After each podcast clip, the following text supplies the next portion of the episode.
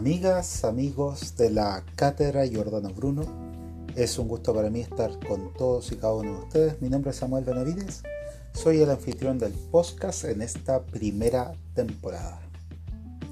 Estamos desde el área ya no de marketing, sino que de difusión y redes sociales de la C Giordano Bruno.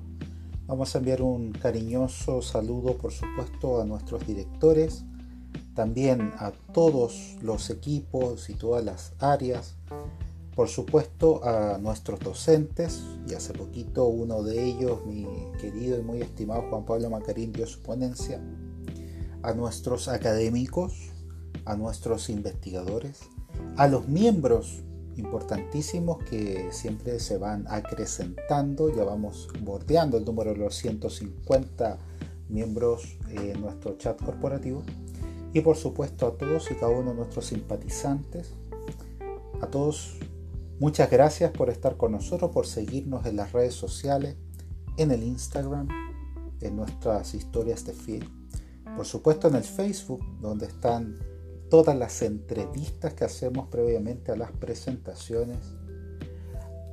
Desde aquí, desde este podcast que sale por Anchor, sale también por Spotify, donde hemos tenido muy excelente recepción.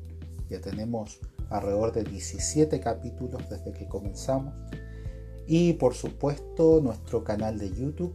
Mañana se estrena una de las conferencias de un excelente académico uruguayo el maestre brechiano, y los invito por supuesto a que eh, puedan revisar esa maravillosa conferencia que nos dio hace un tiempo atrás. Tenemos una sorpresa, como siempre la señor de Don Bruno nos llenamos de distintos tipos de alternativas, buscamos la forma de no necesariamente expandirnos a que mucha gente nos conozca, sino, sino más bien que la gente que nos conozca se sienta cada vez más eh, cercana a nuestro proyecto organizacional, que disfrute no solamente de las conferencias que damos los días sábados, sino que por supuesto esté en constante durante la semana compartiendo con nosotros en las distintas actualizaciones de las redes sociales. Y esta sorpresa eh, es un programa que vamos a sacar por el live de YouTube por el eh, live de Facebook, es el streaming de la C. Jordano Bruno. Los voy a estar acompañando en vivo junto a mi querido Juan Pablo Macarín y también con un colaborador del área eh, cuyo nombre es Ítalo Álvarez Acuña.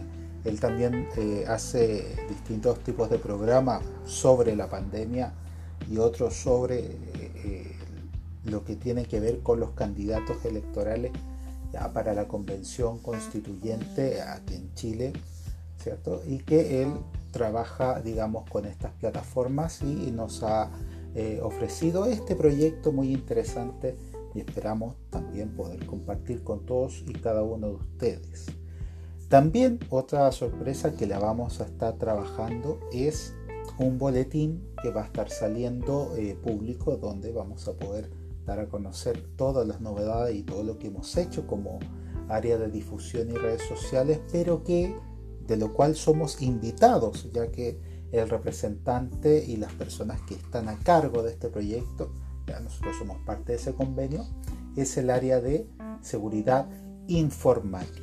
De aquí un saludo cordial al coordinador que también es nuestra columna de armonía en las cátedras de los días sábados así que van a poder disfrutar de este nuevo boletín, se llama Boletín Hipatia de Alejandría, le hemos dado el nombre a una gran matemática de la Grecia antigua y también filósofa, se entendía bien, una mujer libre pensadora y hemos querido rendirle el homenaje dándole su nombre a nuestro boletín. Bien. Y dentro de, ese, de esa estructuración del boletín, claro, se van a entregar lo que son las actualidades de la página web, de las conferencias que damos, del Instagram, Facebook, ¿cierto? nuestro podcast, YouTube. Y por supuesto también va a traer escritos, van a traer algunas publicaciones, columnas de opinión cortitas, pero que van a estar siempre dentro de lo que, dentro de lo que son las escuelas de misterios occidentales. Agradeciendo por supuesto a todos y cada uno de ustedes eh, que ah, todavía se mantengan con nosotros, vamos a eh, continuar con nuestra estructura tradicional y en este sentido voy a traerles tres espacios bastante interesantes y el primero tiene que ver con una efeméride que tuvimos hace muy poquito, lo tuvimos el día sábado 17 eh, y es sobre el gran hierofante John Jacker, por lo menos en el rito antiguo y primitivo Memphis eh, fue elegido gran hierofante entre 1902 y 1913. Vamos a partir con eh, la referencia a la efeméride de John Jacker. Nace el 17 de abril de 1833 en Winsteadshire, en Westmoreland. En 1849 se instaló en Manchester como comerciante, ya importador y exportador, lo que le obligó a realizar viajes por Cuba, América del Sur y las Indias holandesas. Sobre la parte iniciática fue iniciado en masonería a los 21 años, que era eh, la fecha ¿cierto? donde ya se les podía permitir a todo hombre libre poder ingresar en esta sociedad.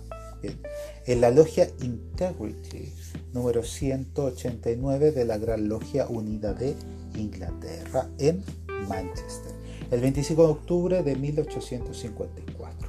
El 11 de julio de 1856 va a ser exaltado al grado de maestro masón y entra en el cónclave Jerusalén de los Caballeros Templarios, bien, los Kings Templars, en Manchester también, convirtiéndose en su comendador entre 1862 y 1863. Posteriormente asume el título de vicecanciller del Gran Cónclave de Lancashire en 1864 el de Gran Contestable del Gran Consejo de Inglaterra. En 1873 deja de pertenecer a los Kings Templar. Desde 1862 Jacker va alejándose progresivamente de la Gran Logia de Inglaterra y opta por frecuentar la masonería más liberal y los cuerpos masónicos no reconocidos por esta gran logia que se le podría dar el nombre de French Masonry. Al mismo tiempo asiste a los altos grados del rito escocés antiguo aceptado, que también abandonará en 1870, al iniciar sus relaciones con los soberanos santuarios llamados irregulares.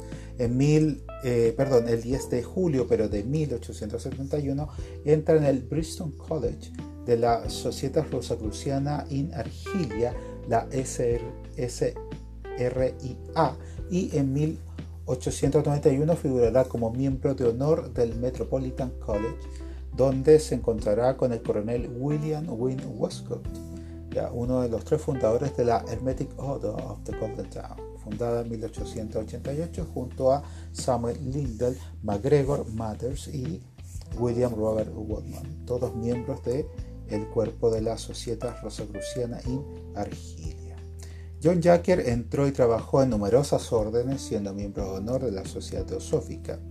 El 24 de noviembre de 1877 exaltará a Elena Pretopa Blavatsky, Madame Blavatsky, al grado de princesa coronada, cual va a ser el último grado de la masonería de adopción en el rito de Memphis Misraim. En 1881 alcanza el título de doctor en ciencia hermética según la escuela de Gerard Cos Papus, y en 1893 es iniciado en el martinismo y Gerard Cos le confiere una carta patente para Inglaterra. En 1866 el rito de Memphis implantado en Inglaterra por Jacques Sentiné Marconista Negre desde 1850 se encuentra en sueños, pero en 1871 Harris Seymour, gran maestro del soberano santuario de Memphis para los Estados Unidos, intenta despertarlo confiriendo a John Jacker una patente de constitución de un soberano santuario menfita para Inglaterra e Irlanda en 1872, con los grados 33, 66 y 96. Harry J. Seymour también le transmite los grados de rito de Cerno italiano y tal vez los del rito de Misraim. Después de ello se fundaron numerosas logias bajo su jurisdicción. En 1881, poseyendo las patentes de Memphis y con total seguridad las de Misraim, trabajó muy activamente para la unión de ambos ritos bajo la autoridad espiritual de Garibaldi, siendo nombrado gran canciller para los ritos confederados de la región itálica. A la muerte de Garibaldi, que va a suceder en 1882, asume el oficio de vicegran hierofante, grado 96, pero de la administración de Degli Odi. Tras la dimisión de Degliodi, John Jacker es reconocido el 11 de noviembre de 1902 como gran hierofante grado 97. Primero en ocupar este grado, ya que en su propuesta dividió territorialmente los a grandes maestros nacionales los grados 96, quien reestructura los rituales de Memphis Misraim con claras influencias del rito Montapan francés y del Misraim italiano. Poco antes, el 24 de septiembre de 1902, emitió una carta patente a Albert Karl Theodoro Reus para la constitución de un Gran Oriente y un soberano santuario de Memphis Misraim para Alemania, tanto para el ritual de Cernó, el rito oriental o confederado, que era la forma antigua de trabajar el rito Memphis Misraim italiano, como para el rito francés de Memphis y Misraim. Para continuar con nuestro trabajo, y mandamos un cariñoso saludo a los hermanos, a las hermanas de la masonería del rito antiguo y primitivo de Memphis Israel eh, en todo el mundo, en sus distintas formas de trabajo, por supuesto, en todas sus divisiones en relación a los soberanos santuarios grandes logias. Y esperamos, por supuesto, que sigan teniendo una vida fructífera. Vamos a ir con nuestra ¿cierto? Eh, parte principal, nuestro corpus, en nuestro podcast. En esta ocasión vamos a leer un documento que es eh, escrito por nuestro director ejecutivo, nuestro querido Pablo Ríos Ciafaroni. está publicado en nuestra página web www.cjordanobruno.com y que se posteó en septiembre del 2020 y se llama Que la felicidad sea un derecho constitucional. Nuestro querido Pablo Ríos es abogado. Vamos con nuestro tema. Una de las principales búsquedas del ser humano en la vida es la felicidad. En una época de cambios profundos en los paradigmas predominantes, hablar de felicidad como un derecho humano no resulta tan lejano e inalcanzable. Para algunas personas hablar de felicidad es caer en un subjetivismo difícil de medir y cuantificar.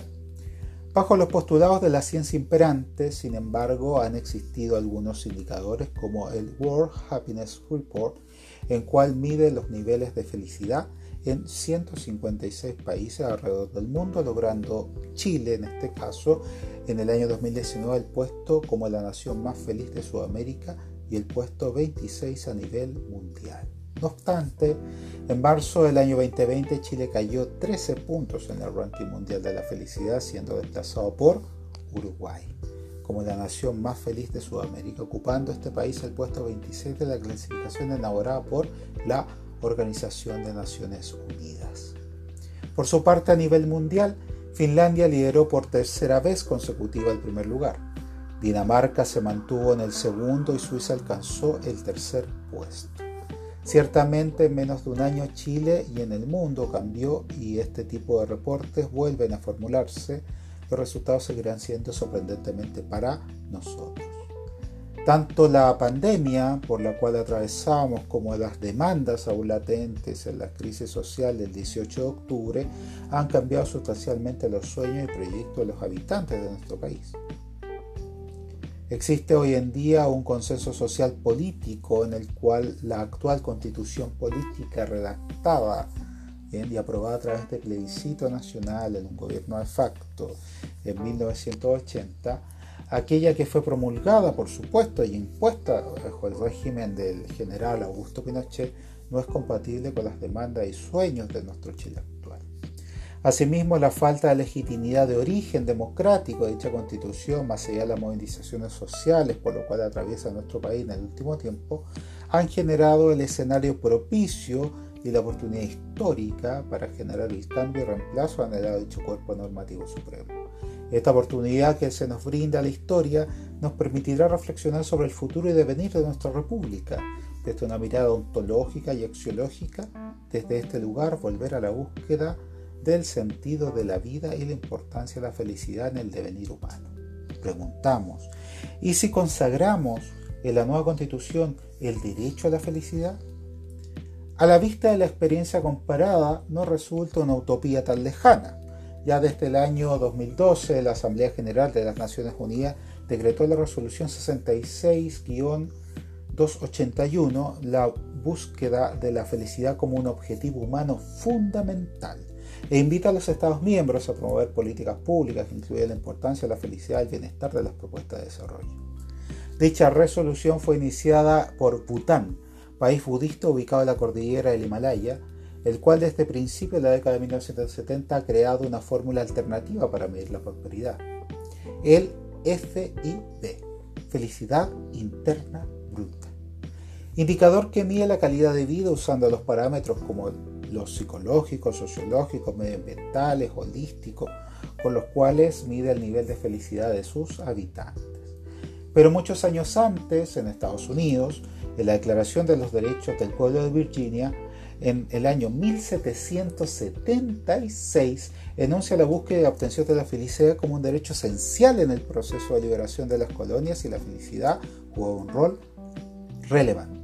Así también en la primera constitución escrita de la historia de Francia, en el año 1791, consagra la importancia de la felicidad para todos. La constitución de Japón, del 3 de noviembre de 1946, la felicidad se encuentra recogida como un derecho inherente a la sociedad. Por su parte, la Constitución de la República Islámica de Irán, en el año 1979, en su artículo número 154, consigna que, comillas, el fin de la República Islámica es la felicidad del ser humano en todo el conjunto de la comunidad humana, reconociendo que la reconociendo que la independencia, la libertad y un gobierno justo y verdadero son los derechos de todos los pueblos. La Constitución de Corea de 1987 en su preámbulo señala el objetivo de elevar la calidad de vida de todos los ciudadanos y la meta es garantizar seguridad, libertad y felicidad. Así las cosas, la felicidad no resulta ser una aspiración tan solo filosófica, sino un derecho humano inalienable a la existencia de las personas y los países. Por ello estamos ante una posibilidad histórica de consagrar un nuevo estándar normativo y determinante para una nueva constitución que nos permite irradiar con fuerza normativa y reconocimiento legal el derecho de toda persona y habitante en Chile de ser feliz. Nos dice nuestro querido director, no perdamos esta oportunidad. Amigas, amigos, para finalizar eh, hemos decidido, ¿cierto?, consagrarnos en una columna de la armonía. Y en este sentido me gustaría, ya que hablamos de la felicidad, ya que dimos a conocer algunos programas nuevos que tenemos eh, en la cátedra y por supuesto eh, con lo que tiene de esencial en el ser humano, que es la felicidad, la alegría, Vamos a querer eh, dar a conocer este himno de la alegría que está dentro de la novena sinfonía de Ludwig van Beethoven y es conocido como el himno de la alegría que eh, corresponde con el cuarto movimiento de esta novena y célebre sinfonía. Esta composición fue oficialmente adoptada como himno de la Unión Europea en 1985. Amigas, amigos, ha sido un gusto para mí estar con todos y cada uno de ustedes. Espero que hayan podido disfrutar de este podcast. Les envío un cariñoso saludo, luz, armonía y paz para todos y cada uno de ustedes. Nos vemos en la próxima entrega del podcast de la C. Giordano Bruno.